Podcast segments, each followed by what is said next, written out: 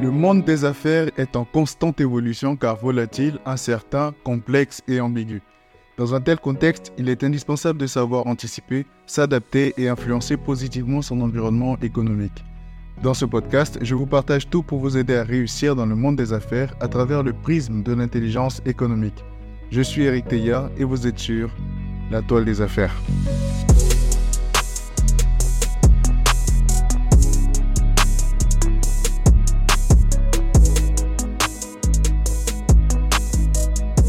Bienvenue dans ce premier épisode Idées reçues dans lequel on déconstruit ensemble les idées reçues sur l'intelligence économique. Aujourd'hui, on aborde l'idée reçue selon laquelle l'intelligence économique serait exclusivement destinée aux grandes entreprises et au gouvernement. L'intelligence économique, c'est une discipline qu'il faut comprendre comme un outil d'aide à la décision, quand bien même je trouve le terme outil assez réducteur. C'est une ressource qui va vous permettre de disposer des informations et des connaissances dont vous avez besoin pour prendre de bonnes décisions. Toute personne au sein d'une organisation est amenée un jour ou l'autre à prendre de bonnes décisions, que ces décisions soient politiques, stratégiques ou opérationnelles.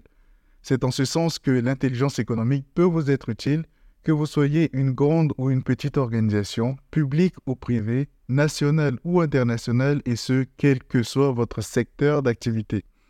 Avec un bon dispositif euh, d'intelligence économique qui est adapté à la taille de votre structure, à vos besoins, à vos ressources, à votre secteur d'activité, vous serez en mesure de prendre de très bonnes décisions en étant bien informé sur votre secteur d'activité et sur vos différentes parties prenantes. Un autre avantage est que ce dispositif peut vous permettre de sécuriser vos informations sensibles et limiter les risques de vos décisions de partenariat ou encore de fusion-acquisition. J'espère que cet épisode vous aura été utile. Si c'est le cas et que vous l'avez apprécié, je vous invite à laisser un commentaire et à le noter 5 étoiles sur votre plateforme d'écoute. Et si vous souhaitez soutenir davantage le podcast, n'hésitez pas à vous abonner et à le partager à votre entourage.